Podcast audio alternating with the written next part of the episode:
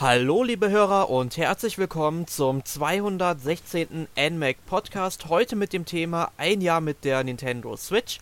Mein Name ist Erik Ebelt und um dieses interessante Thema zu besprechen, habe ich mir Verstärkung geholt. Und zwar zum einen von unserem Chefredakteur Jonas Meyer. Hallo Jonas. Ja, du schmeichelst mir, aber hallo Erik ja, so vom Ex-Chefredakteur zum neuen Chefredakteur. Zum äh, und zum anderen ehemaligen ist, stellvertretenden Chefredakteur. Ja, wir haben heute irgendwie Gipfeltreffen der Captains, man hört es schon im Hintergrund. Der Emil ist wieder dabei. Emil. Ich habe mich kurzfristig injected in den Podcast und den Ahne rausgeschmissen und mir seinen Platz geschafft, äh, geschnappt. Ja, wir haben hier interne Umstrukturierung gemacht bei der Podcastplanung. Nein, aber jetzt lasst uns mal über die Switch reden. Also, wie habt ihr denn damals so erlebt, wie die Switch angekündigt wurde bis zum Launchtag? Also, hattet ihr eine Vorfreude und wie habt ihr den Launchtag erlebt? Emil, du bist unser Gast, fang doch mal an. Du glaubst ja wohl wirklich nicht, dass du da jetzt eine Antwort hast, die im entferntesten auf Nein, irgendwas mit Nein zu tun hätte. Natürlich. Jahrelang Nintendo, wie hat sie geheißen, NX jegliche Informationen rausgesaugt, die man nur finden kann. Siehe äh, Nintendo Labo Podcast, wo ich das erwähnt habe, dass ich das Patent schon erkannt habe am ersten Screen von dem Trailer. Irgendwoher muss das ja kommen. Dann natürlich um 5 Uhr in der Früh aufgestanden, um diese scheiß Live Nintendo Direct zu schauen. Und auch noch kurzfristig nach München gefahren zum Event, um auch Wochen vor Launch Switch spielen zu können und dann natürlich am ersten Tag gleich daheim. Beziehungsweise sogar einen Tag vorher, weil Amazon früher geliefert hat. Verrückt. Und hier in Deutschland, also ich musste auf jeden Fall, ich wurde auch mit Amazon beliefert, aber ich musste tatsächlich dann bis zum ja, Launch Day warten. Ja, in Österreich die meisten, aber ich habe Glück gehabt. Ich weiß nicht genau warum, aber ich werde mich nicht beschweren. ja, also mein Launchtag, der war, sag ich mal, auch ganz lustig. Ich hatte natürlich dieselbe Vorfreude wie du, natürlich nicht ganz so stark. Also nach München bin ich jetzt nicht gefahren, um dann zu spielen. Aber das fing dann am 3. März 2017 dann schon an, um halb neun morgens, hat irgendwie schon die Tür geklingelt und ich dachte so, das kann doch nicht sein, dass sie jetzt schon da ist, voller Vorfreude hin. Nur dann war das Paket ziemlich klein, weil Amazon ist auf die großartige Idee gekommen, mir Super Bomberman R mit UPS zu schicken. Das hatte ich dann schon morgens, aber die Switch und Zelda und die Tasche und den Pro-Controller äh, ja erst äh, mit, Herm mit, ja, mit Hermes rauszuschicken. Also, und wer oh, Hermes kennt, weiß. Das heißt, es ist drei Wochen später gekommen?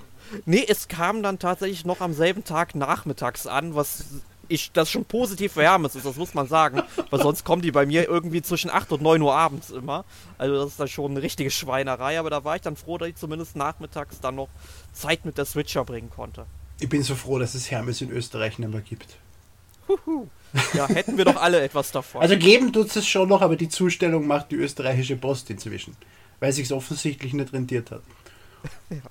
Jonas, wie sieht es denn bei dir aus? Ja, also ich hatte ähnlich viel Glück wie Emil, also die Konsole ist auch schon einen Tag davor angekommen. Allerdings hatte ich dann kein Spiel und das ist ja eigentlich noch schlimmer, wenn man nur Bei die mir Konsole war hat. Alles in dann, einer Kiste glücklicherweise. Ja, dann konnte ich sie anmachen und natürlich alle Menüs mal durchgehen, aber es war schnell gegessen und dann musste sie warten. Ein, zwei Tage. Ja, aber natürlich die Ankündigung, das war ja alles recht schnell. Es gab zwar unzählige Leaks und tausend Gerüchte und so. Aber als die dann tatsächlich angekündigt wurde, habe ich natürlich auch den Stream angeschaut, viel zu früh. Und auch am Anspielevent war ganz nett. Und ja, es, ich muss auch sagen, ist die erste Konsole, die ich tatsächlich zum Launch dann gekauft habe. Aber es liegt jetzt, denke ich mal, nicht nur an der Switch, sondern ja auch in der aktuellen Situation und so. Man wird älter, hat mehr Geld und so. Ja. Ja. Ich muss aber auch dazu sagen, dass ich zwei Wochen vorher schon Zugriff auf die Switch gehabt hat, weil der Michi sie von Nintendo früher gekriegt hat. Okay. Das heißt, die, die Freude, wo sie dann bei mir in der Post war, war nicht ganz so hoch, weil ich ja eh schon gespielt habe bei ihm. Stundenlang ja, schon, Zelda. Ja, wollte ich gerade sagen, du hast zwei Wochen lang Zelda-Abende mit ihm gemacht. ganz so schlimm war es nicht, aber zumindest war ich zwei, dreimal zu Besuch, ja. Ja. Gut, aber ähm, wie gefällt euch denn allgemein das Konzept der Switch? Ähm, habt ihr, sag ich mal, auch relativ häufig Gebrauch von der Hybridfunktion der Konsole gemacht? Na. Aber nicht aus dem Grund, warum du jetzt erwarten würdest. Ich spiele fast nie am Fernseher. Ich spiele fast nur im Handheld-Modus. Was mich selber überrascht. Aber ich tu, am Fernseher schaue ich irgendwas oder ich bin unterwegs und habe die Switch in der Hand und spiele eigentlich fast ausschließlich inzwischen im Handheld-Modus. Was mich eigentlich also- selbst stört, weil ja das Bild doch kleiner ist und die weniger mitkriege. Aber irgendwie macht es mir mehr Spaß. Kenne ich. Ich dachte auch, ja, das wird jetzt der Ersatz der Wii U sozusagen, also eher ein Fernsehplatz. Mhm. Aber insgesamt habe ich es dann mindestens zu zwei Drittel auch mobil äh, benutzt. Vor allem auch durch diese nette Kickstand-Funktion oder wie man sie nennen will. Das Ding habe ich noch nie in meinem Leben ausgeklappt. Außer, bei, außer am Anfang beim Testen, wo es Kassen hat, das Ding kann man mit Gewalt runterreißen und trotzdem wieder problemlos montieren. Das habe ich natürlich ausprobieren müssen. Das musstest du aus. Ansonsten habe ich den Kickstand mein Leben nie gebraucht. Das ist aber interessant, äh, wie ihr das seht, weil bei mir war es genau andersrum. Also ich habe relativ wenig Gebrauch von der Handheld- oder Tabletop-Funktion gemacht. Also ich habe die dann schon mal unterwegs dabei gehabt und habe dann in der Uni mit Annika, die ja bei uns auch schon mal einen Test geschrieben hat, äh, ja mal Mario Kart 8 gespielt. Ähm, aber das war es im Grunde. Hauptsächlich hatte ich die dann wirklich zu Hause im Betrieb. Also am Anfang vielleicht noch etwas häufiger im Handheld-Modus, weil Zelda wollte man natürlich möglichst schnell, sag ich mal, durchspielen oder so, oder sag ich mal, ziemlich viel Zeit mit dem Spiel verbringen. Und da habe ich es dann doch schon genutzt. Aber da der Akku ja leider nicht so der beste ist, habe ich die dann relativ schnell wieder in der Docking Station ja, untergebracht und spiele seitdem auch meistens nur in der Docking Station und nur wenn ich mal irgendwie ein Spiel teste, dass ich mir das dann auch mal im Handheld-Modus angucke, ob da dann irgendwie der Touchscreen ja irgendeine Funktion aufweist, wie jetzt zum Beispiel jüngst bei ähm, Old Man's Journey, dass man auch im Handheld-Modus wesentlich besser spielen kann. Wo du gerade Akku sagst, ich glaube, der Akku war bei mir noch nicht ein einziges Mal leer. In dem ganzen Jahr nicht. Ja, also ganz leer war er jetzt, sag ich mal nicht, aber sobald die Konsole sagt, es ist halt nur noch so und so viel Zeit äh, oder so viel so so und so viel Ladung jetzt in dem Akku drin, dann habe ich sie halt meistens dann schon immer wieder in die Station gebracht. Ja, aber das schon, also die Meldung habe ich schon gesehen, dass der Akku jetzt bald leer ist oder so, weil ich habe dann nie aufhören müssen oder, oder irgendwas machen, was mir dann gestört hätte, dass der Akku jetzt zu Ende wäre. Ich bin eigentlich immer, habe immer so lange spielen können, wie ich wollte. Also nee, das hatte ich tatsächlich nicht. Also besonders ähm, hast du hier das ähm, Mario plus Rabbids Kingdom Battle gespielt. Ich nehme mal an, ja. Mhm. Ähm, zum Beispiel das Spiel hatte ich im Handheld-Modus immer gespielt. Nach 70 Minuten war der Akku leer. Also das war irgendwie der Rekord, den wir hier in der Redaktion mal gemessen hatten. Ich meine, ich spüre es hauptsächlich daheim. Das heißt, ich nehme sie raus, spül, stelle sie wieder rein. Es ist nicht so, dass ich sie mitnehme und dann mehrmals eine halbe Stunde spüle oder sowas. Das passiert selten. Ja gut, aber wenn wir jetzt schon von so einer kleinen Kinderkrankheit sprechen, äh, was ist euch denn auf der Switch noch aufgefallen? Womit hattet ihr Probleme? Im E-Shop. Bis heute habe ich Probleme mit dem E-Shop. Weil er so unübersichtlich ist. Vollkommen richtig. Ich habe kein Problem damit, dass sie einen Haufen Scheißspiele raushauen. Desto mehr Spiele, desto besser. Man muss sie ja nicht kaufen, in meiner Mhm. Überzeugung. Und desto einfacher es ist, Entwicklern äh, es zu erlauben, Spiele auf dem Ding rauszubringen, desto größer ist die Chance, dass irgendein Kleinod rauskommt, so wie was weiß ich, Papers, Please zum Beispiel. Das ist ein einzelner Entwickler. Solche Spiele kommen nicht auf einer Konsole raus, die in irgendeiner Form es kompliziert für die Leute macht, die Spiele rauszubringen. Aber im Moment ist es einfach so, dass jede Woche zehn Spiele erscheinen und du so die, die Releases von vor drei Wochen nicht mehr findest, überhaupt nicht mehr findest, wenn du nicht gezielt danach suchst. Und das darf nicht passieren. Vollkommen richtig. Was hast du denn da auf dem Schirm, Jonas? Ja, also ich erinnere mich an viele Leute, die Probleme mit dem Joy-Con hatten, der eine schlechte Verbindung zur Konsole hatte. Ich hatte linke. Das Problem Ja. zum Glück nicht. Ich war davon Aber- betroffen. Ja, und ich glaube Emil auch und du hast Ja. irgendeine Lösung gefunden. Es gibt, es ist ganz einfach. Du nimmst äh, nicht leitenden Schaum und pickst den an einer gewissen Stelle in den Joy-Con rein. Das dauert zwei Minuten und das Ding funktioniert wieder problemlos. Ja. Und ansonsten vielleicht ähm, die Lautstärke des Lüfters. Also ich fand es in Ordnung. Bei manchen hat er wirklich lauter rotiert.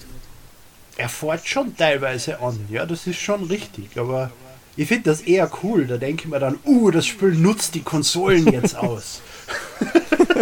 Ja, ist schon interessant, so eine aktive Kühlung da in der Hand zu halten. Ich weiß Ja. nicht, wie es bei der PlayStation Vita war. Ich glaube, da dreht sich nichts, oder? Na, Nee, na. die, die ist flüsterleise, da hast du das Problem nicht. Aber ich muss sagen, das Problem ist mir auf der Switch jetzt noch gar nicht aufgefallen mit dem Lüfter. Ich meine, ich habe dann schon irgendwie hin und wieder mal gemerkt, dass da irgendwie die ein bisschen mehr arbeitet, aber ganz ehrlich, wenn ich den, wenn ich das Spiel halt mit einer gewissen Lautstärke spiele, dann habe ich da jetzt auch kein Problem, da irgendwie noch was anderes zu hören, außer das Spiel. Es ist jetzt nicht so, als ob da eine Turbine voll blasen wird oder so. Nee, also da gibt es äh, Konsolen, die das schlimmer gemacht haben. Also ich erinnere nur noch so an die ersten Xbox 360 Konsolen. Oh, ja, ich also, habe noch immer eine da stehen. Ich habe die ja. letztens erst in Betrieb genommen. Ich habe gedacht, what the fuck, wie habe ich mit dem Ding jemals spielen können? Ja, das war eine richtige Flugzeugturbine. ja, also, so ist es. Aber da, voll. Da, da, da ging es richtig ab. Als ich dann irgendwann meine 360 Slim hatte, da dachte ich, mein Gott, was für eine Revolution. Gut, äh, ja, ich muss halt sagen, das Problem, was ihr jetzt eben mit den Joy-Cons angesprochen habt, also das hatte ich zwar auch, aber da ich die Joy-Cons im Grunde nie rausnehme, ich habe die einfach mal rausgenommen, um abends zu spielen, einfach um es mal auszuprobieren, aber ganz ehrlich, ich komme sowieso mit der, ähm, oder mit den Joy-Cons, egal ob ich die jetzt einzeln halte oder im Handheld-Modus mit der Konsole spiele, finde ich beides nicht so handlich. Deswegen spiele ich auch lieber zu Hause eben mit dem Pro-Controller, weil der richtig, richtig gut ist. Ich spiele lieber mit den Joy-Cons als dem Pro-Controller. Tatsächlich. Mhm. Hätte ich jetzt nicht gedacht bei dir. Doch, obwohl ich so riesige Pranken habe mit meinen 2 Meter. Ich finde, die Joy-Cons liegen eigentlich ganz gut in der Hand. Ich erreiche alle Tasten, ich, ich kriege das raus, was ich will mit dem Pro-Controller grundsätzlich auch, aber ich habe mir an den Joy-Con gewöhnt und mit dem Pro-Controller ist die Steuerung leicht anders und wenn ich dann Zelda jetzt plötzlich mit dem Pro-Controller spiele, drucke ich Sachen, die ich nicht drucken will. Deswegen bleiben wir die Joy-Cons. Ich habe genau das umgedreht. ich habe den Pro-Controller erst später gekauft. Ich habe den Splatoon 2 Pro-Controller. Den hat es mhm. bei Release nicht gegeben, da kannst du ja merken, wie viel später ich ihn gekauft habe. Was ja. mir allerdings bei den Joy-Cons hat sich bei einem von meinen Joy-Cons das Plastik vom Analogstick abgelöst, also die Gummierung, die oben drauf ist. Und jetzt ist er ein bisschen schief. Und das stört mir ein bisschen, weil das auf billige Verarbeitung hindeutet. Das Problem habe ich momentan tatsächlich mit meinem New Nintendo 3DS XL. Dass da das Plastik abbröckelt, beziehungsweise die Farbe da dran. Okay.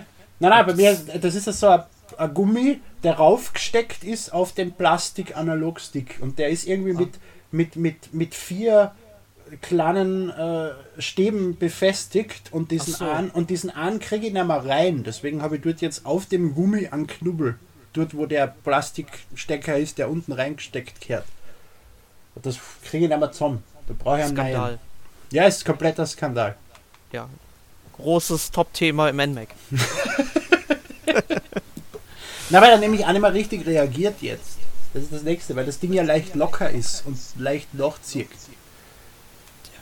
Ähm, aber wenn wir jetzt mal schauen, ähm, was die Switch hat und was sie nicht hat, äh, was fehlt denn eurer Meinung nach? Also ich habe jetzt schon immer sehr oft in irgendwelchen News gelesen, dass sich Leute irgendwie darüber beschweren, dass es noch keine Applikation für Netflix und Co. gibt, was ich irgendwie nicht nachvollziehen kann, weil es eigentlich genug andere Möglichkeiten gibt, darauf zuzugreifen. Äh, könnt ihr das nachvollziehen oder möchtet ihr das sogar selbst haben oder fehlt euch sonst noch irgendwas? Dass Netflix nicht erschienen ist und Amazon und so liegt ja an Nintendo, weil in die ursprünglichen äh, in der ursprünglichen Firmware die entsprechenden äh, äh, Kompatibilitäten nicht drin waren mit den Kopierschütze, die sie brauchen, damit sie das überhaupt streamen können. Äh, das ist inzwischen drin.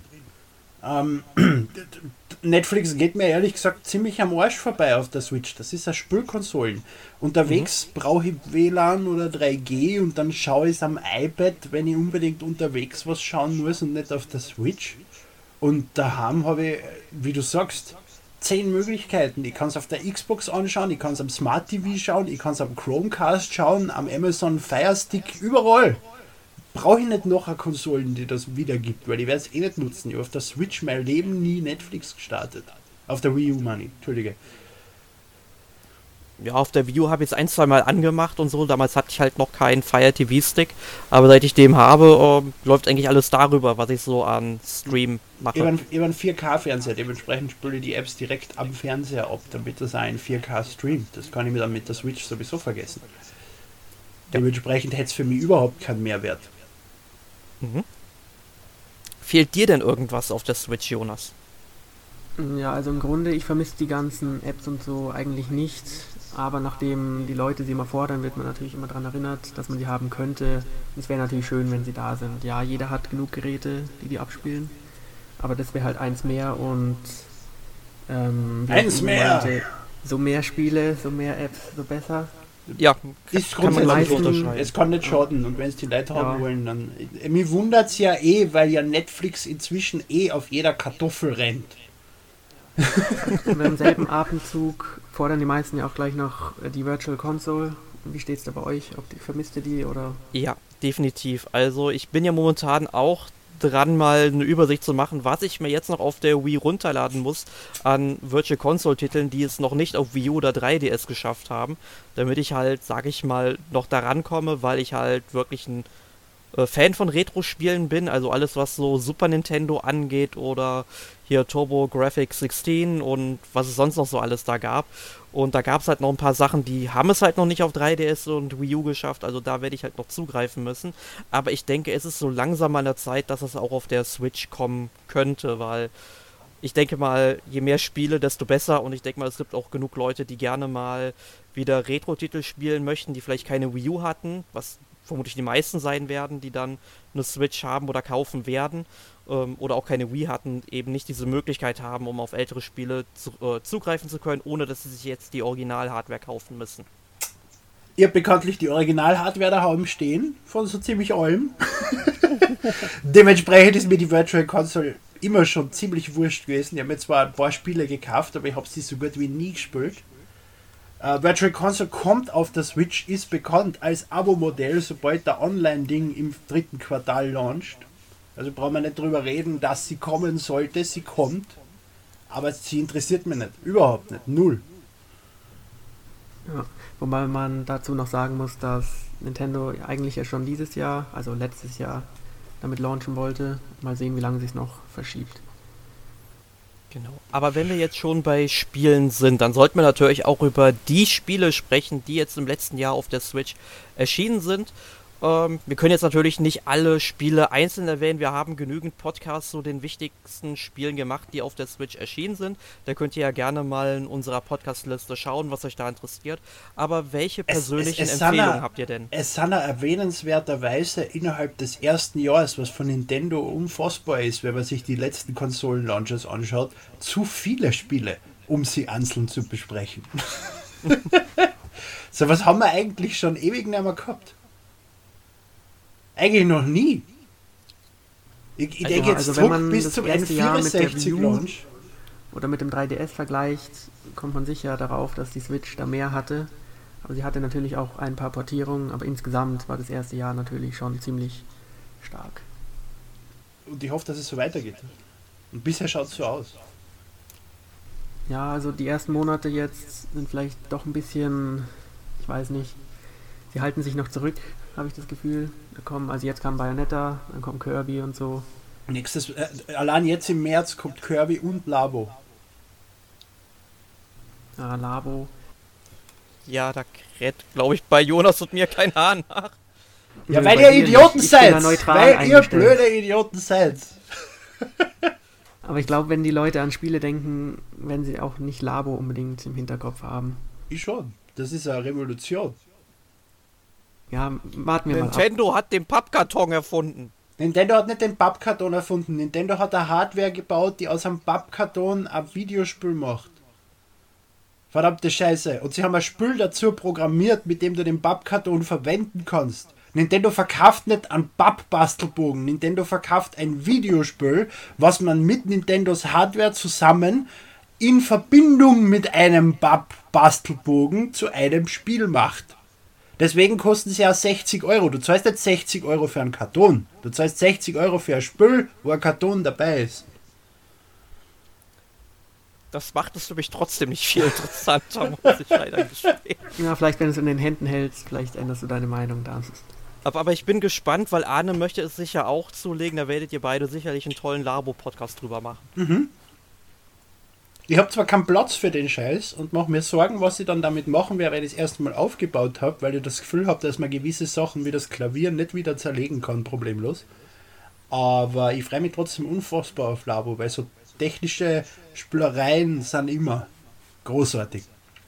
Genau, aber driften wir mal nicht erstmal in die Zukunft ab, sondern zurück in die Vergangenheit. Oui. Ähm, also wenn ich mir jetzt zum Beispiel den Launcher angucke, also da fallen mir jetzt drei Spiele auf, die ja doch relativ wichtig sind. Ich meine zum Beispiel One-Two-Switch. Es wäre halt ein gutes Spiel gewesen, was man der Switch hätte beilegen sollen, einfach um ja. die Hardware ein bisschen zu demonstrieren und nicht irgendwie als äh, Retail-Spiel für 50 Euro zu verkaufen. Vollkommen richtig. Ich meine, es hat dann nur 30 gekostet bei Amazon im Vorbesteller-Ding. Also, Okay, bei der Vorbestellung, weil ich habe mal vorhin nachgeguckt, momentan kostet es wohl noch 40 Euro, weil wenn es jetzt irgendwie 15 Euro oder so gekostet hätte von der Restrampe, hätte ich ja. es mir jetzt auch mal zugelegt. Es, es wäre entweder, wie du sagst, ein Wii Sports Bundle Titel gewesen oder sowas wie Wii Play, wo du dann äh, zweite äh, Controller dazu kriegst oder irgendwas in die Richtung. Als Einzeltitel ist One to Switch eine Katastrophe, weil du eine Spielzeit von einer Stunde hast, dann hast du alles gesehen und das interessiert dich nicht mehr, weil es keinen Wiederspielwert hat. Genau. Und ich denke mal, das Spiel, was jeder von uns vermutlich am meisten gespielt hat, wird Legend of Zelda Breath of the Wild sein. Inzwischen nicht. Inzwischen hat Binding of Isaac es, glaube ich, überholt. Ach ja, du, du Irrer. Das Spiel, du, du klopfst es aber auch wirklich auf jeder Konsole durch, oder? Ja, natürlich. Wahnsinn. Ja, und äh, am 3. März erschien auch noch Super Bomberman A. Ich weiß nicht, ob ihr euch das Spiel geholt habt.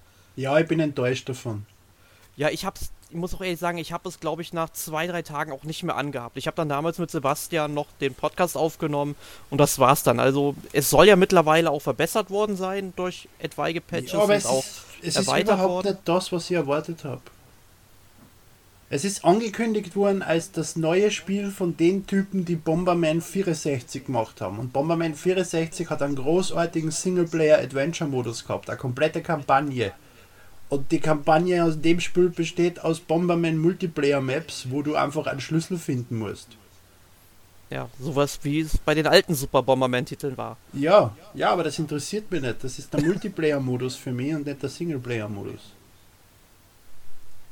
Tja. Aber wie gesagt, ich fand es jetzt auch nicht so pralle, aber wenn wir halt bei Mehrspielertiteln sind, die mich dann doch schon mehr gereizt haben, war natürlich, auch wenn ich es schon auf der Wii U hatte, Mario Kart 8 Deluxe und danach noch Ultra Street Fighter 2. Also da habe ich dann doch schon einige Stunden mit verbracht. Hm. Na. Nicht. Street Fighter ist mir wurscht, Mario Kart habe ich bisher keine wirkliche Motivation gehabt, alles noch einmal zu spielen. Also ich muss sagen, ich habe irgendwann mit dem Spiel auch wieder aufgehört. Also ich habe irgendwann bei den 150ern oder bei den Spiegelcups dann auch nicht mehr weitergespielt. Äh, hatte allerdings andere Gründe, weil ich dann auch keinen Bock mehr dazu hatte auf das Spiel. Und seitdem liegt es halt auch da. Aber ich würde es halt gern irgendwann mal wieder anrühren. Also es ist sicher ein guter Multiplayer-Titel, aber was mir da jetzt gerade auffällt, ist, ich spiele fast nie Multiplayer auf der Switch. So gut wie nie. Während also die anderen Nintendo-Konsolen alles über Party-Konsolen waren, die 100% auf Multiplayer ausgerichtet waren und bla. Auf der Switch ist das überhaupt nicht der Fall. Da hast du viel mehr Singleplayer-Sachen wie Zelda, Bayonetta etc. Und Multiplayer, ich habe bisher kein Spiel gefunden, was mich wirklich motiviert, wo ich sage, jetzt lade ich Leute ein und spiel mit denen, außer vielleicht Checkbox Party Pack. Also ich hatte bisher auch noch kein einziges Mal Switch hier zu zweit gespielt bei mir zu Hause. Also das war bei der Wii U und vor allem bei der Wii noch ganz anders. Da hatte ich öfters Leute zu Besuch, mit denen ich dann Mehrspielertitel gespielt habe. Mhm. Weil zum Beispiel Arms und Splatoon 2 und Pokémon Tekken Deluxe hat mich jetzt auch nicht so alles vom Hocker gehauen. Schon, aber die funktionieren viel besser im Online-Modus als äh, nebeneinander sitzen. Vor allem Arms. Und Splatoon ja. sowieso, weil Splatoon bräuchtest du zwei Switch, um es überhaupt ja. Multiplayer spielen zu können. Ja, aber ich muss halt sagen, äh, der Online-Modus oder überhaupt die Online-Fähigkeiten der Switch finde ich bisher noch miserabel. Also ich habe bei Splatoon 2 ungefähr von 10 Matches habe ich 8 Verbindungsabbrüche. Nicht einen. Dann solltest du einmal deinen Internetprovider verklagen. Also es funktioniert, sag ich mal, mit allen anderen Konsolen, die auch noch weiter weg vom Router stehen, problemlos. Dann aber halt mit der Switch deinen Internetprovider verklagen. Ja, die gute alte Telekom. Also ich habe ein bisschen abends online gespielt, ein bisschen mehr Splatoon, Mario Kart. Ich kann mich an keinen einzigen Verbindungsabbruch erinnern. Nicht an. Also Mario Kart 8 lief auch immer gut. Also Splatoon 2 und ja, abends habe ich nicht so oft gespielt, aber Splatoon 2 wollte ich halt wirklich ähm, aktiver spielen als Splatoon 1 noch. Aber ich hatte halt irgendwann keinen Bock mehr, weil irgendwie fast jedes Match bei mir ja abgebrochen ist. Und vor allem der Multiplayer-Modus von ARMS ist für Nintendo-Verhältnisse Wahnsinn weil er einfach funktioniert und das Matchmaking super funktioniert und auch Spaß macht und, und, und, und ein interessantes Konzept dahinter ist mit dieser, dass du mehrere Spieler siehst und die entsprechend anders untereinander gepaart werden und so weiter und so fort. Das funktioniert richtig gut. Hm, daran kann ich mich erinnern, das hat echt gut funktioniert. Ja. Und Nintendo, für ein Nintendo Online-Spiel ist das irre. ja, ich, ich hab's ja momentan, ich spiele ja gerade, oder hab gerade auf dem 3DS ein bisschen hier Kirby Battle Royale gespielt. Das ist das Matchmaking hingegen eine Katastrophe, weil du einfach mit Spielern zusammengewürfelt wirst, egal wie stark oder wie schlecht sie sind. Ja, aber das Problem haben viele Spiele. Du kriegst ja. immer angezeigt, ja, wir suchen Spieler, die gleich stark sind wie du. Und dann bist du Level 2, weil du das Spiel gerade erst gekauft hast und hast Level 26 Spieler, gegen die du antrittst. Das passiert bei Rocket League, das passiert bei Splatoon, das passiert bei allen anderen Spielen auf alle anderen Konsolen. Mhm. Aber wenn wir jetzt mal so ein wenig an die jüngeren Spiele denken, Jonas, ich denke mal, da bist du ganz gut dabei gewesen. Äh, Super Mario Odyssey, Xenoblade Chronicles 2 oder Fire Emblem Warriors, hast du die Titel gespielt? Ist auf Fire Emblem Warriors ja. Und bis jetzt kam ja primär Ports und so, also wer eine Switch hat, sollte sich die Titel auf jeden Fall nicht entgehen lassen, außer man mag keine Rollenspiele. Und im Gegensatz zu, ja, also viele haben, ich habe das Gefühl, viele haben Xenoblade schon wieder vergessen, aber ich habe das, äh, für mhm. mich ist das eigentlich auf einer Höhe mit Mario, was jetzt so den ja, entwicklerischen Aufwand wahrscheinlich angeht und die Größe des Projekts. Also das darf man nicht vergessen, dass Xenoblade auch noch ein großer Exklusivtitel für die Switch ist. Aber das ist auf der Wii U und auf der Wii eigentlich auch recht schnell wieder vergessen worden, oder? Das ist, glaube ich, allgemein die Marke, die zirkt nicht. Ja, es ist nicht die äh, ja, populärste Rollenspielmarke, besonders nicht im Vergleich zu Mario, aber mhm. wenn man jetzt ein Rollenspiel haben will, gibt es bis auf Ports eigentlich nicht so viele Alternativen. Ja, ja. und wenn man mal ein Mario-Rollenspiel spielen will, dann sollte man sich Paper Mario 1 und 2 angucken wo Nintendo auch mal wieder einen neuen Teil machen könnte, aber bitte nicht sowas wie hier die letzten beiden. Ja, genau, einen, einen, guten neuen Teil. Wobei der letzte auf der Wii U war eh nicht schlecht. Der war halt ja, anders. Der, aber er ja, war der, wieder mehr zurück Richtung Ursprungskonzept und ein bisschen weg von diesem grauenhaften Sticker-Star. Ja, aber wenn ich dann halt bei irgendeinem Bossgegner stehe und dann die Botschaft kommt, ja, weil ich diese eine Karte nicht mehr habe, weil ich sie irgendwann verbraten habe, kann ich diesen Kampf nicht mehr gewinnen, dann finde ich das schon ein bisschen erbärmlich, ja, okay. was das Gameplay angeht. Also. Mhm das war schon ein großer Kritikpunkt, was ich an dem Spiel hatte und deswegen auch nicht mehr weitergespielt habe. Irgendwann. Das ist mir glücklicherweise nicht passiert.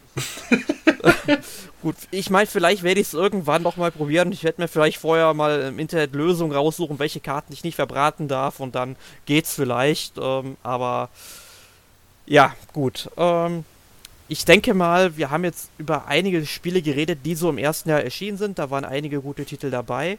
Was ist denn eure persönliche Empfehlung aus dem ersten Jahr? Jetzt werden alle drei Zelda sagen.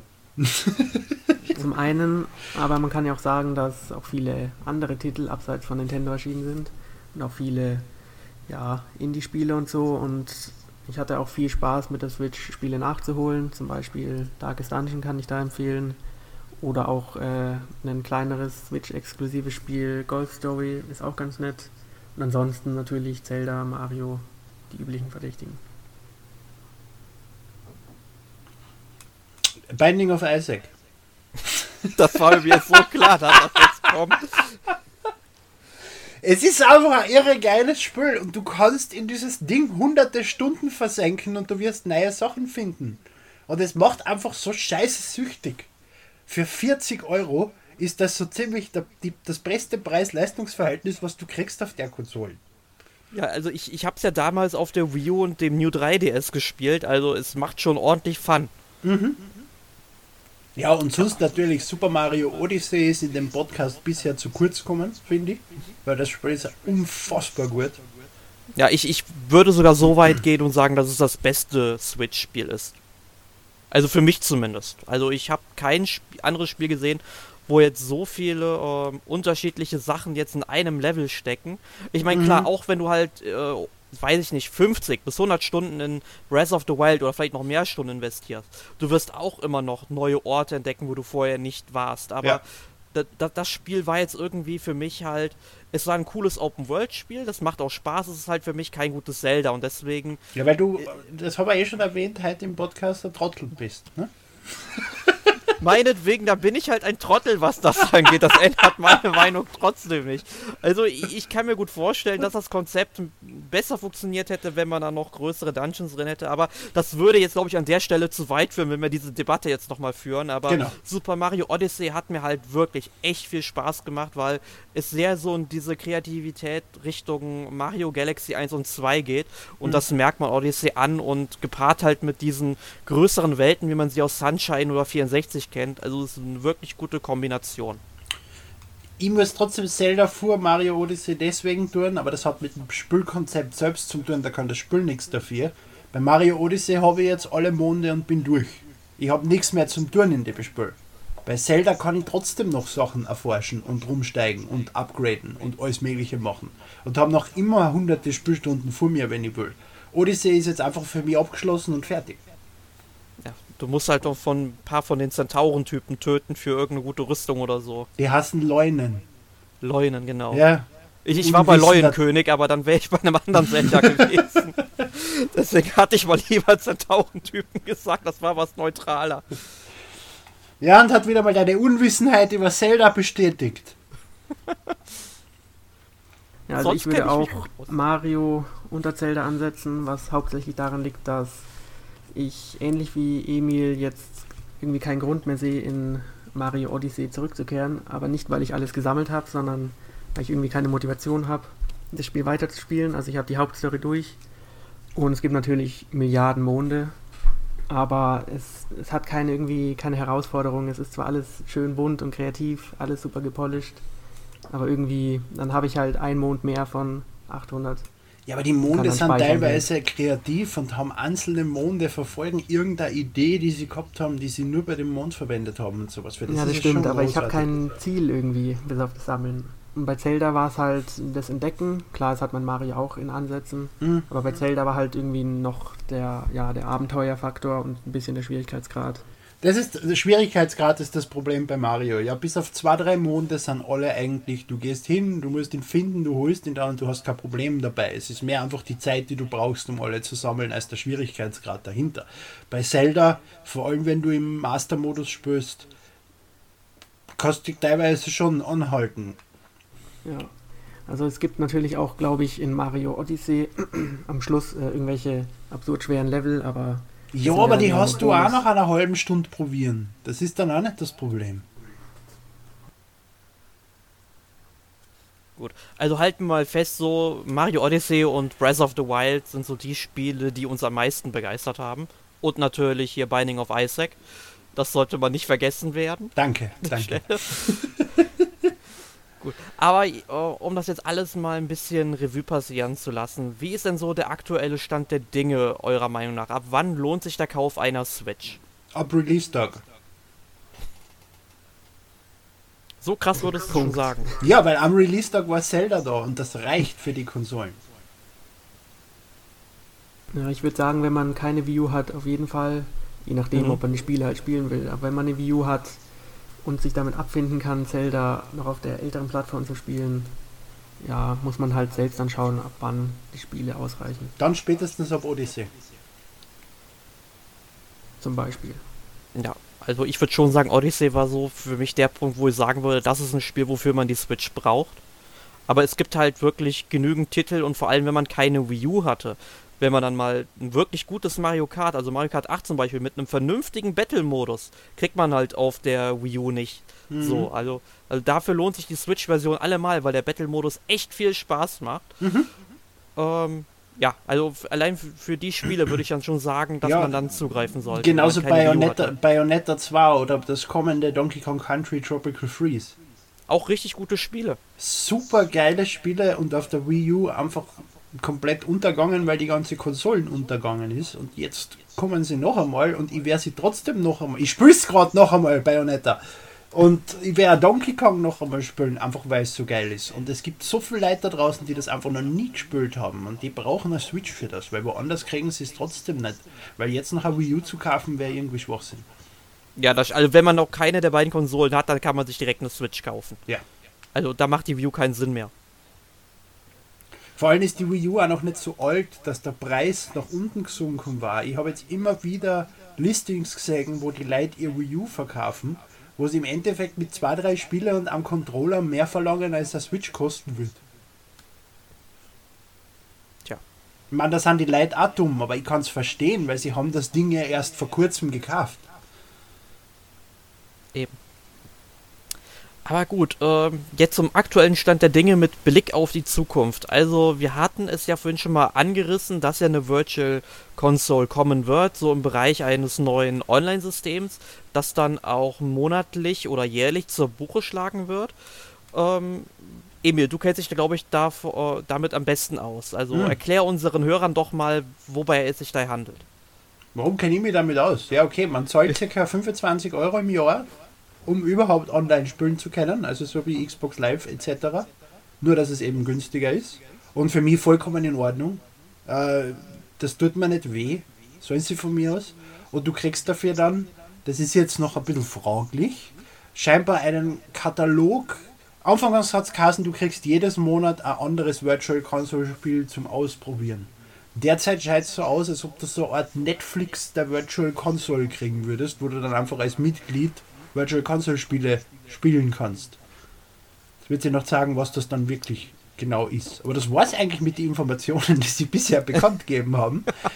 Das Ganze soll launchen im, wann? Im November 2017, dann im März 2018 und jetzt im September 2018, glaube ich. Genau, also Das war der September letzte 2018 Stand. ist so der letzte Stand, den ich Mhm. mitbekommen habe. Also ich muss sagen, ich weiß noch nicht so genau, was ich halt von diesem Katalog halten soll. Also auf der einen Seite finde ich es natürlich großartig, weil es, weil je nachdem, wie groß das Angebot dann im Endeffekt sein wird, hat man schon Zugriff auf viele tolle ältere Spiele. Aber ich bin halt auch jemand, der sagt, ja, wenn ich, ich möchte halt so ein Spiel haben und möchte irgendwie die Lizenz besitzen, es zu spielen. Und äh, auch behalten, wenn ich halt nicht mehr für dieses Online-System zahle. Und das ist das, was mir so ein bisschen Aber da. das ist ein digitales Spiel ist für mich sowieso vollkommen wertlos. Ob ich das jetzt miet oder kauf, ist mir dann auch schon wurscht. Kommt drauf an. Also ich Weil wenn so dieser bei- scheiß E-Shop down geht, dann kann ich mit der scheiß Lizenz, aber wenn ich sie gekauft habe, ganz genau scheißen gehen. So, jetzt habe ich dreimal Scheiße gesagt. Film. Naja, so, solange du die Daten ja noch äh, digital hast. Ja, gut. Trotzdem. Ich habe ewige Panik, dass Steam irgendwann offline geht und meine 1000 Spiele für den Hugo sind. Ja, aber wobei ich sagen muss, dass ich für PC-Spiele, wenn ich sie jetzt nicht unbedingt als Testmuster bekomme, sowieso nicht mehr den Vollpreis äh, zahle, Na. weil ich sie halt digital binden muss. Weil PC-Spiele fallen so schnell im Preis mittlerweile. Na, ich Also- komme nur auf deswegen Humble Bundle, komme ich auf die Zahl. Ich glaube, ich habe auf Steam ein, zwei Spiele Ja. gekauft oder so. Ja, also auch Humble Bundle irgendwann, du hast mich damit infiziert. Ich bin jetzt auch irgendwie bei 830 Spielen oder so. Und äh, ich hole mir jetzt mittlerweile auch schon relativ häufig das Humble Monthly, weil es halt Mhm. einfach super günstig ist. Man, man weiß halt zum Beispiel, letztens gab es irgendwie Dark Souls 3 Ja. für 12 Dollar. Und ich meine, ich meine, allein das Spiel nur 12 Dollar zu halten, ist schon mal ein guter Preis. Mit ja. Download-Content nämlich auch noch. Ja, mit irgendeinem DLC dazu. Und Mhm. dann hast du halt noch sechs, sieben weitere Spiele noch dazu bekommen jetzt. Ich weiß jetzt nicht, welche sind. Ich habe jetzt auch nicht nachgeguckt. Es müsste jetzt vor ein, zwei Tagen soweit gewesen sein. Und dann, aber trotzdem, auch wenn die Spiele, sage ich mal, jetzt mich nicht so ansprechen, sind es halt trotzdem, sind es halt trotzdem wieder sechs Spiele irgendwie, die ich notfalls auch irgendwie verschenken kann, wenn ich sie nicht brauche. Es ist Overgrowth, Lost Castle, Dark Souls 3, Splasher, A Very Attorney, Last Day of June, Holy Potatoes, We Are in Space und Draw Can Read. Also irgendwie alle Spiele, die mir nichts sagen, außer das eine mit den Vögeln. Ho- Holy Potatoes, We Are in Space, sagt mal was, weil es hat früher gegeben, Holy Potato, We Have a Weapon Shop oder irgend sowas, das war ganz lustig. Ja. Aber wenn es RPG-Elemente hat, das hat mir trotzdem Spaß gemacht. Genau, und, und, und mal vergleichsweise im nächsten Humble Bundle gibt es, glaube ich, äh, das aktuelle Deus Ex Mankind Divided Mafia 3 Mhm. mit einem DLC und äh, ich, wie heißt das eine Spiel, dieses, dieser Monster Hunter Verschnitt? Äh, God Eater 2 oder God so? Eater 2 Rage Burst. Genau, ich meine ganz ehrlich, für 12 Dollar 3, ja gut, ich sag mal, Mafia 3 ist jetzt kein gutes Spiel, aber trotzdem für runtergerechnet, sag ich mal, auf 4 Dollar kann man es trotzdem ausgeben. Ja. Und so Und letztes solche- Monat war Civilization 5, 6. Was ist das äh, aktuelle? Civilization Sieben? 6, das Sieben? 6er. Ja, auch drin. Also, und das ist jetzt, ja, aber um jetzt mal, sag ich mal, den ähm, Weg vom Humble Sprung Bundle. wieder auf äh, Nintendo zu kriegen. Solche Angebote habe ich auf einer Nintendo-Konsole bisher noch nicht gesehen. Doch, Und des, deswegen sind für mich Virtual Console-Spiele immer noch ein bisschen mehr wert. Ja, schon, aber ich meine jetzt mal aktuell so von Nintendo wirklich ausgehend, dass die mal so ein Spiel zu, in Anführungszeichen, Ramschpreisen äh, verhökern. Das wird man Ja, nicht erleben. Nicht, nicht im ersten Jahr. Und doch, auf der Wii U habe ich einige Spiele gekauft, weil sie um 90% reduziert waren und sowas. Aber am 3DS gibt es das immer wieder. Auch wirklich jetzt Spiele, die von Keine Nintendo First selbst? Nein, keine Ja First gut, Parties. da, das meinte ich nämlich jetzt wirklich. Also das würde man von Nintendo nicht erwarten. Warum Naja. auch? Nintendo ist der einzige Publisher weltweit, der es schafft, den Wert eines Spiels drei Monate nach Launch noch immer hochzuhalten. Ah, zwei Jahre nach Launch noch immer hochzuhalten.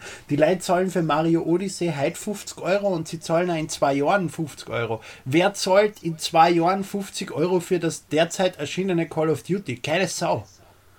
Ja, aber auch jedes Jahr Neues kommt. Ja, schon, aber auch für andere Spiele. Die, jeder andere Publisher hat das Problem, dass nach dem Launch-Window der Preis ziemlich schnell nach unten geht. Bei Nintendo nicht. Gut. Und das funktioniert auch. Die Leute kaufen es trotzdem noch immer. Das ist nicht nur Nintendo, die sagt, na, wir gehen nicht runter, weil wir sind stur, sondern es, das funktioniert. Und warum sollten sie dieses Konzept aufgeben? Das wäre ja Irrsinn. Mhm. Gut. Aber was äh, können wir denn von der Zukunft der Switch noch erwarten, Jonas? Was hast du da für Hoffnungen oder was weißt du, was kommen wird? Was würde dich freuen? Ja, das ist eine sehr interessante Frage. Also es kommt natürlich, was die Spiele angeht, freue ich mich auf Donkey Kong zum Beispiel oder Yoshi und auf viele Projekte, die wir jetzt noch nicht kennen. Und ansonsten lasse ich mich da eher mal überraschen von Nintendo. Ich rechne noch das Jahr mit einem neuen Modell von der Switch. Äh, einzige Änderung, mehr interner Speicher. Aber Und die Änderung, das kann sein, aber die, die, die wichtigste Änderung ist mehr interner Speicher, die ich jetzt wirklich in, in, in gar nicht so ferner Zukunft erwartet, dass das angekündigt wird. Okay, also sowas würde ich jetzt erstmal nicht erwarten. Eine neue Hardware-Revision. Dadurch, dass der Speicher ein zusätzlicher Chip ist, der am Motherboard drauf ist, ist es einfach nur ein Bauteil, was sie austauschen. Und sie müssen keine komplette Hardware-Revision umbauen. Also es ist der, der, der Flash-Speicher ist kein auf der Platine angelöteter Chip oder sowas, das ist auf einer eigenen Platine, die aufgesteckt wird. Deswegen glaube ich, dass das bald kommt, weil das ist offensichtlich schon von Anfang an die Planung gewesen, dass sie das simpel erweitern können. Ja, also und was ich halt, sage ich mal, auf jeden Fall noch erwarte, ist, dass Nintendo auch endlich mal größere Speicherkarten für, äh, bereitstellt für den einen oder anderen Publisher, weil wenn ich mir irgendwie so ein Spiel wie L.A. Noir, ich meine gut, würde ich mir nicht kaufen, weil ich schon auf der 360 habe, aber wenn ich mir dann das nochmal irgendwie 20 Gigabyte extra runterladen muss für das Spiel oder wie viel, dann finde ich das schon ein bisschen ärgerlich. Das war, da habe ich anfangs immer den, den Publishern die Schuld gegeben, weil ich gedacht habe, sie wollen Geld sparen, indem sie kleinere Flash-Cartridges kaufen. Bis ich dann draufgekommen bin, Nintendo stellt einfach keine her, weil sie Probleme damit haben, größere herzustellen. Und die sollen ja erst nächstes Jahr dann kommen oder sowas. Ich meine, das ist eine Katastrophe. Wie schwer kann es sein, einfach einen größeren Flash-Speicher in eine depperte Cartridge zu stecken? Das ist ja. Ah! Ich finde, das gehört verboten. Download. Also von Nintendo aus gehört das verboten zu sagen, Leute, ihr müsst da noch zusätzlich was runterladen. Du hast dann bei WWE 2K18 fünf Wrestler auf der Cartridge und einen Spielmodus und den ganzen Rest müsst runterladen. Auch wenn du das nicht runterladen willst, weil das Spiel komplette Scheiße ist. Aber gut. Ähm, aber dass Nintendo das so unfassbar versorgt und nicht fähig ist, einfach Cartridges zur Verfügung zu stellen, die so viel Speicher haben, dass ein aktuelles Spiel drauf passt, ist einfach eine Katastrophe. Ja. Kann man nicht anders sagen. Ich meine, für die hauseigenen Nintendo-Spiele reicht es ja immer, aber sie denken halt irgendwie nicht an andere Publisher, Ja. deren Spiele halt Dass- irgendwie dass mal andere wesentlich Entwickler- größer ist. Ne? Dass andere Entwickler zu scheiße sind, Kompression einzusetzen, um ihr Spiel auf eine kleinere Größe zu bringen, von dem fange ich gar nicht erst an. Weil wenn Mario auf 4 GB passt und Zelda auf, was sind's, 9 GB, 11 GB, irgendwas in die Richtung, na, dann passt der L Noir auf 10 GB, wenn man verdammte Kompression einsetzt. Und WWE 2K18, abgesehen von den Videos, kann auch nicht mehr als 10 MB haben, dieses Drecksspiel.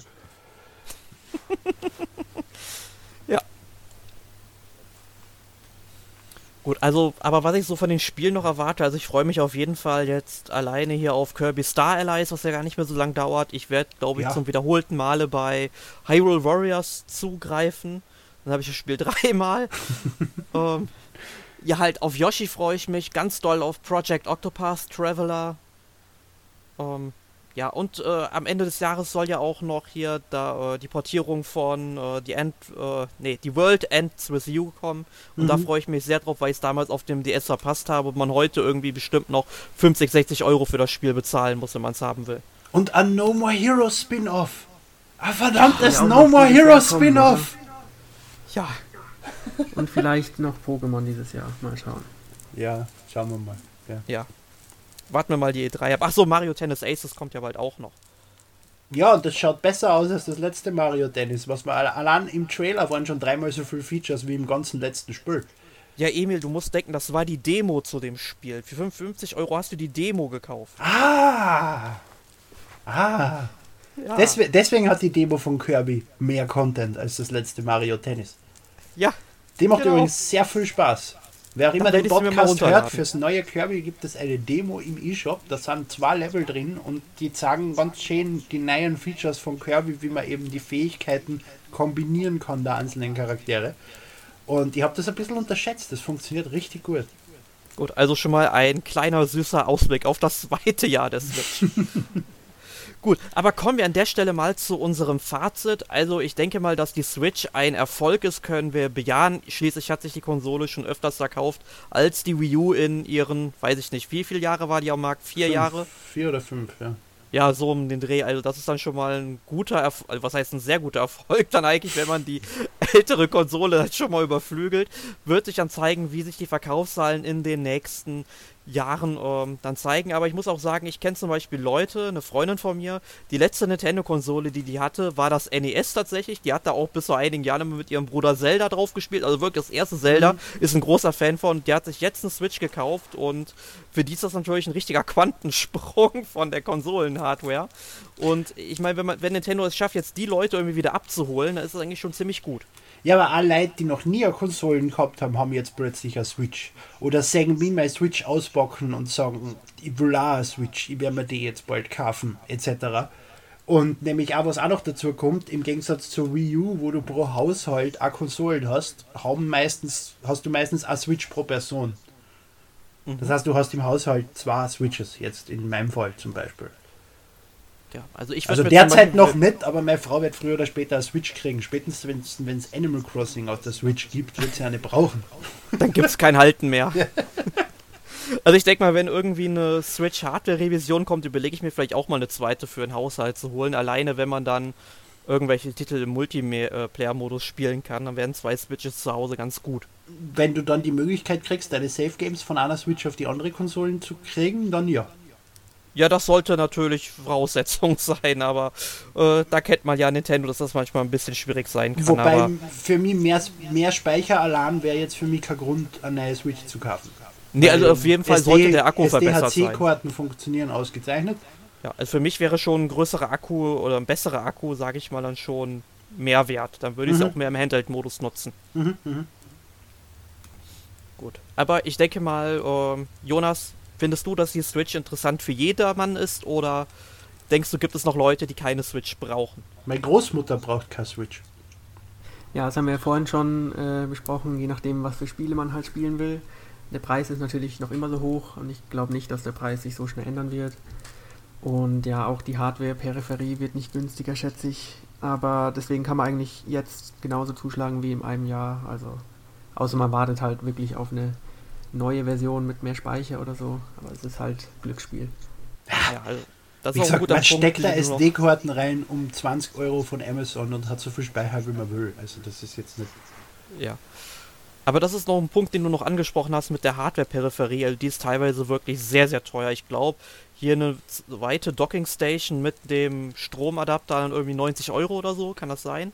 Ja, War das die, der Preis? Die Docking Station ist preislich eine Katastrophe, aber die 80 Euro für die zwei Joy-Cons oder die 70 Euro für einen Pro-Controller oder 60, wie man im Endeffekt auf Amazon zahlt, finde ich vollkommen okay. Unter Berücksichtigung von dem, was da alles verbaut ist in diese Dinger. Du musst denken, die Joy-Cons sind im Prinzip zwei eigenständige Remotes, von denen auch jede 40 Euro gekostet hat. Zusätzlich aber mit besserem Motion Sensing, NFC-Sensor, HD Rumble, einer Infrarotkamera etc. Und selbiges gilt für den Pro-Controller, wo außer der Infrarotkamera auch alles verbaut ist. Das Zeug kostet ein bisschen was. Außerdem kaufst du es ja eh nur maximal dreimal. Und dann war's das. Das ist ja kein Verbrauchsprodukt, was du alle drei Monate einkaufen musst. Ich weiß gar nicht, wie viel, äh, wie Fernbedienung ich bei mir zu Hause rumfliegen habe. Ich glaube, 9 oder 10. Ja, ja, eben, eben. Und die waren auch teuer mit ihren 40 Euro. Ja, man hat sie aber teilweise ja pro Spiel nochmal nachgeschmissen bekommen, Ja. ne, wenn man halt Replay anguckt oder halt Zelda anguckt. Da Ja. waren die halt noch relativ günstig dabei, ne? Mhm. Oder, oder Replay 2, da gab es, glaube ich, mit einer roten Fernbedienung oder sowas. Kann das sein? Es, ja, Fling Smash hat es auch noch gegeben mit einer gelben. Es hat auf jeden Fall mehrere Spiele gegeben, wo eine dabei war, vollkommen richtig. Also ich denke mal, jeder von uns ist dann schon in irgendeiner Weise begeistert von der Switch. Ihr beiden vermutlich noch ein bisschen mehr als ich, ähm, weil ich die letzten zwölf Monate dann eher noch mit dem 3DS verbracht habe, weil da auch einige gute Titel rausgekommen sind noch.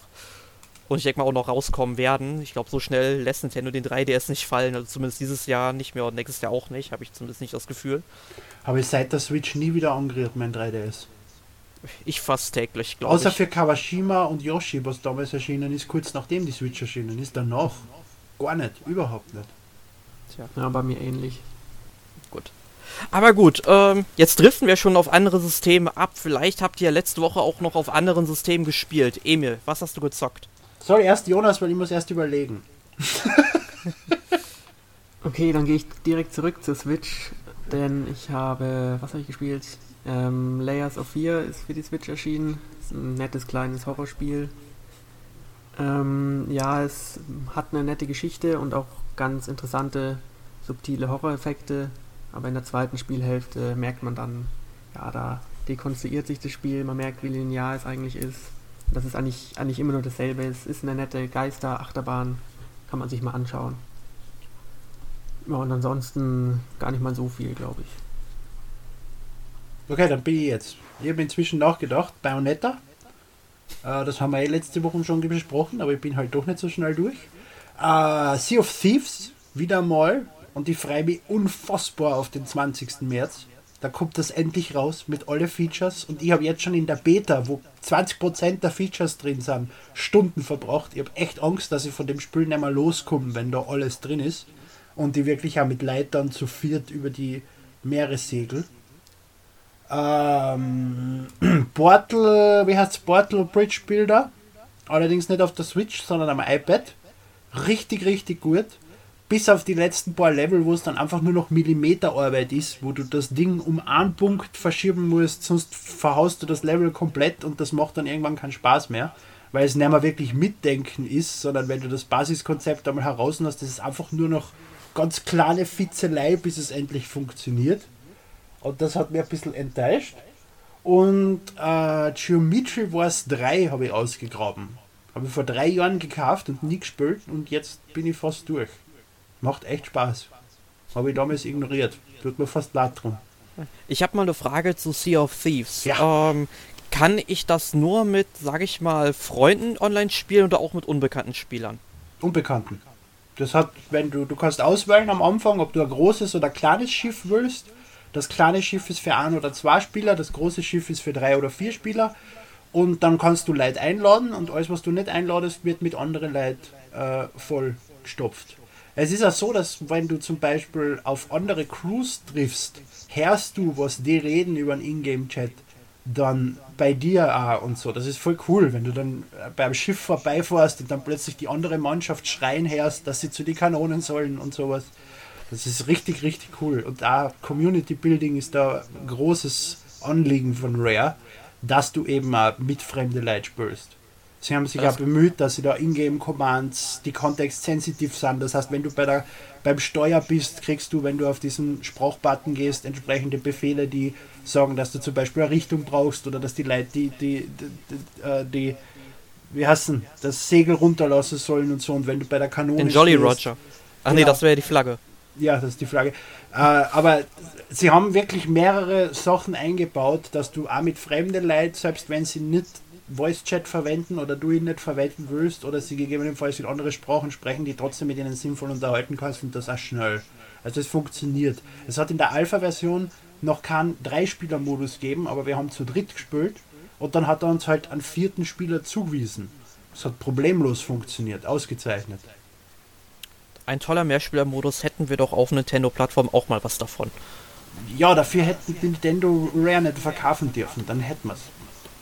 Ja, okay, stimmt auch wieder. Gu- gu- Gutes Beispiel. Ja, das war's bei mir. Ja, bei mir sah es so aus, ich habe dann äh, zum einen Kirby Battle Royale auf dem 3DS gespielt. Also ist ja jetzt, weiß ich, im Dezember oder November oder so erschienen, ist halt so ein Mehrspielertitel im Kirby-Universum, also kein klassisches, kein klassisches Jump'n'Run, eher halt so ein Brawler oder Action-Titel. Macht ist, auch. ist wieder nur eine erweiterte Version vom Minispiel aus Kirby irgendwas. Das mit dem Roboter. Ja, Oder ist es eine neue Idee? Es sind, sag ich mal, auch neue Ideen drin. Also du kannst dann so eine Arena gegeneinander kämpfen, halt, wo dann jeder eine mit seinem Kirby eine Fähigkeit hat und sich dann halt gegeneinander halt bekämpft. Er wird mit einem Schwert, mit der Peitsche oder weiß ich nicht, mit Magie oder mit Eisattacken etc. Dann gibt es halt so ein Minispiel, wo du von ähm, hier von dem Baum die Äpfel runterschütteln musst und dann eben eine Fallgrube wirfst, während ein anderes Teammitglied dann die Fallgrube betätigt. Aber man kann das natürlich immer jederzeit wechseln. Das macht dann auch schon Laune. Oder dann gibt es halt ein Minispiel, wo man ja gemeinsam einen Roboter halt zum Fall bringen muss und dann auf ihn einprügeln muss und am Ende gewinnt dann halt der, der den meisten Schaden gemacht hat. Und man kann natürlich die ähm, Kontrahenten auch irgendwie wegschubsen etc. und dann halt weiter angreifen, damit die halt möglichst weniger Punkte bekommen. Also es ist doch schon abwechslungsreich. Es gibt zehn verschiedene Minispiele, die machen auch Laune, aber so nach fünf, sechs Stunden, wo man eben den Einzelspielermodus dann mal durchgespielt hat, ähm, dann kann man halt immer noch, sage ich mal, Kopfbedeckung etc. für den Mehrspielermodus freischalten und die kosten dann schon was. Es gibt halt viele Achievements, die man freischalten kann, für die man dann wiederum Münzen bekommt und dafür kann man eben Kopfbedeckung etc. kaufen und das zieht sich dann etwas in die Länge und dafür finde ich sind dann 10 Minispiele doch zu wenig, wenn man dann irgendwie noch Dutzende Stunden im Mehrspielermodus versinken soll. Also hätten es mindestens 20 oder 30 Minispiele wirklich getan, dann hätte man wirklich mehr davon gehabt. Kostet? Äh, unterschiedlich. Ich habe es letztens bei Amazon schon mal für 18 Euro gesehen. Ist mittlerweile, glaube ich, wieder hoch auf 35 oder Aber es so. ist ein normaler Retail 40 Euro Titel jetzt UVP-mäßig. Ja, ich glaube schon. Okay. Also ich würde mal, wenn du ihn für 20 Euro siehst, sage ich schon, kann man zuschlagen. Wird dir, glaube ich, auch gefallen, Emil. Mhm. Also als Kirby-Fan sowieso sollte man da mal reinschauen. Aber wenn man jetzt zum Beispiel noch nie ein Kirby-Spiel gespielt hat, dann eher Triple Deluxe oder Planet Robobot für ein 3DS sind wesentlich bessere Spiele. Ja, Oder jetzt halt, denke ich ich, mal Ich war halt immer enttäuscht, Star Allies. deswegen meine ursprüngliche Frage, weil es war immer der Kirby-Titel, der große Retail-Titel, der hat zwei, drei Minispiele drin gehabt und dann haben sie diese Minispiele ausgeklinkt, ein bisschen erweitert und dann im E-Shop released um 10, 20 Euro. Ne? Und die, die Spiele haben wir, so wie, so wie dieses mit diesen Trommeln, mit DDD und sowas, der DDD's Drum Dash. Und Ja. von dem war ich immer enttäuscht eigentlich, weil es dasselbe Spiel war mit ein paar mehr Features und ich mir gedacht habe, das können sie sich sparen. Ja, also das wäre dann wirklich irgendwie unnötig gewesen, weil man das ja schon woanders gesehen hatte. Also der, Ja. ist, der ist anders, der hat mehr drin. Der zahlt sich Ja. eher aus. Okay. Auf jeden Fall, also allein für den Einzelspielermodus, also hier die ganze Story-Kampagne, die ist ja auch noch witzig geschrieben, da sind viele Gags drin in den Dialogen. Also das hat mir echt gut gefallen, war auch sehr charmant dargestellt. Vor allem Kirby kann zum Beispiel interviewt werden, so im Kampfplaza, und, der, und dann wird äh, der Moderator ist halt irgendwie so ein Waddle Dee und fragt dann einfach, ja, wie ist denn deine Geheimtechnik? Und Kirby macht einfach und macht dann irgendwie, bewegt die Arme und so weiter. Und so, ah, so ist das, okay. Ich finde das einfach putzig. Also sowas gefällt mir echt bei Kirby. Ja, dann habe ich jetzt ein bisschen gespielt äh, Mario Party The Top 100. Ist ja auch vor ein paar Monaten erschienen. Ja, es, es sind halt die, also angeblich 100 besten Minispiele, die es bei Mario Party gab. Also es, ich bin momentan so beim Einzelspieler-Modus dran, wo man wirklich ein Minispiel nach dem anderen abarbeitet und Mhm. dafür irgendwie Sterne sammelt. Äh, ich ich werde es auch noch weiterspielen. Ich bin motiviert, weil ich halt viele Mario Party-Teile nicht gespielt habe. Also vor allem die ganzen Gamecube-Titel kenne ich nicht. Und den 10er habe ich auch noch nicht gespielt, wobei ich den 10er letztens mal nachgekauft habe für 20 Euro. Ähm, also da sind doch schon einige Minispiele dabei, die mir dann ganz gut gefallen, die mich auch unterhalten. Aber es gibt halt, so wie ich das sehe, keinen Online-Modus und das ich irgendwie jetzt nicht verstehen kann, weil es ja nicht mehr die klassischen Spielbretter gibt, was jetzt noch irgendwie daran jemand hätte hindern können. Ja. Ähm, Die, Motivation bei dem Spiel reicht genau, um einmal diesen Singleplayer-Modus durchzuspielen, dass du alle Minispiele gesehen hast, dann war's das mit dem Titel. Und das ist Okay, genau ja. sein großes Problem. Ja, also ich, ich werde mal schauen, ich denke mal in der nächsten Woche werde ich es durchhaben, dann kommt auch irgendwann das Review von mir auf Gameplay Gamers dann noch und ja, mal schauen. Ja, und dann habe ich noch gespielt halt Old Man's Journey, das ist ja jetzt glaube ich vor ein paar Tagen rausgekommen von der Woche. Der Äh, hat- österreichische Wandersimulator. Huhu. Ja, also es ist halt irgend, es will halt irgendwie ein Click-and-Point-Adventure sein, wo, äh, ein Point-and-Click-Adventure, so, Mann. Und äh, wo man da halt so Hügel ver äh, verziehen muss, wo der Mann dann eben, der alte Sack halt eben hoch und runter laufen kann. Und man macht halt quasi seinen Lebens- oder Leidensweg dann durch, weil er sich immer an bestimmte Sachen erinnert. Also es ist grafisch und akustisch echt toll, aber spielerisch wirklich sehr mau, weil spätestens nach einer halben Stunde hat man die ganze Gameplay-Mechanik, die der Titel bietet, gesehen und dann ist man eigentlich froh, wenn man es durch ist. Aber die Reise ist wie gesagt sehr schön. Ich frage mich nur, ob so ein Titel wirklich 10 Euro kosten soll, wenn man nach einer Stunde oder nach 90 Minuten damit durch ist und den Titel dann vermutlich nie wieder anrühren wird. Österreichische Qualitätsarbeit. Ja, ich weiß nicht. Und ansonsten, keine Ahnung, ich habe mir jetzt mal ähm, bei eBay, nicht bei eBay, bei Amazon habe ich mir noch halt ähm, hier die beiden Dr. Kawajima Gehirnjogging-Titel für den DS gekauft, weil ich die noch nicht hatte in meiner Sammlung, haben halt je 10 Euro gekostet. Habe ich gesagt, komm, nehme ich mal mit. Äh, und ansonsten habe ich sehr, sehr viel One Piece geguckt in dieser Woche. Es war jetzt kein Spiel, aber ich bin jetzt wieder im One Piece-Fieber. Bin jetzt bei Folge 404 und es wird weitergehen. Mal gucken, wann ich, wo ich in den nächsten Wochen bin. Weißt du, was ich derzeit schaue? Desperate Housewives. Zum wiederholten Male. Ja, natürlich zum wiederholten Mal. Ich finde die Serie großartig. Die aber, ist ja irgendwie, auch gut. aber irgendwie muss man sich fast dafür schauen. Ja, ich, ich, wollte sagen, also ich habe, nachdem ich die einmal gesehen habe, ja gut, jetzt habe ich die Story halt erlebt, fertig. Hm. Ja, Na, aber man erwartet diese, diese, diese süße, bunte Haus, Hausfrau-Simulation. Ich weiß, das klingt jetzt eher wie ein Spiel als wie eine Serie. Dabei geht es da ja dauernd um Mord und Totschlag und Intrigen und sonstiges Trara. Ja. Ist ein bisschen was anderes. Außerdem schaust Ja. du Dallas. Das ist noch ganz eine andere Liga. Hast, äh, hast du dir denn mal die Neuauflage von Denver Nein. Clan gegeben? Von was? Mach es mal. Von, Von- Denver Clan. Also die von Denver. Neuauflage. Na, Die ist echt gut. Also muss ich sagen, selbst als Fan des Originals aus den 80ern. ist das jetzt das, was auf Netflix ist, gell, mit der Elizabeth Chilis? Ja, genau, heißt? also sp ja, ja. es sprich, das heißt, ich weiß, in Österreich müsste es glaube ich noch Dynasty heißen, so der Hm. Originaltitel, weil, weil, es, weil es spielt ja in Atlanta, nur in Deutschland hat man es irgendwie aus Nostalgiegründen Denver Clan genannt, was ich irgendwie total hirnrissig finde, aber gut, spricht vielleicht so mehr Leute an, keine Ahnung. Also es ist schon eine sehr, sehr gute Neuinterpretation davon, muss ich sagen. Ja. Könnte dir gefallen. Guck dir mal die erste Folge an, dann kannst du immer noch entscheiden. Tu es, Emil. Gut, ähm, Jonas. Wir wissen, glaube ich, noch nicht, was in der nächsten Woche ansteht, oder? Aktuell nicht, aber es gibt ein paar äh, Ideen, die im Raum hängen. Okay, also, Gute Planung. ja, die, die Hörer dürfen sich mal wieder überraschen lassen, was kommt. Und wer dabei ist. Ja, ihr, ihr könnt ja mal euren iPod oder was, oder worüber ihr den Podcast hört, mal schütteln. Vielleicht hört ihr was wie bei so einem Ü-Ei. Keine Ahnung. Eine Ja, gut. komische Vorstellung. Ja. Ich Was will auch für nicht da ein- mehr daran denken. Unfassbar guter Gag, Erik. Ja, der mit hat dem- nicht gezündet. Mit dem, glaube ich, können wir uns von unseren Hörern verabschieden, weil jetzt sind sie so in einem Lochkrampf drin, dass sie uns eh nicht mehr zuhören. Okay, in dem Sinne, liebe Hörer, vielen Dank, dass ihr äh, zugehört habt.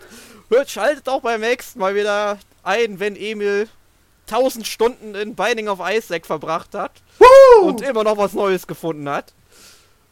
Und in dem Sinne, tschüss, bis zum nächsten Mal. Ciao. Frohe Ostern. Scheiße, das stimmt jetzt. Frohe Weihnachten.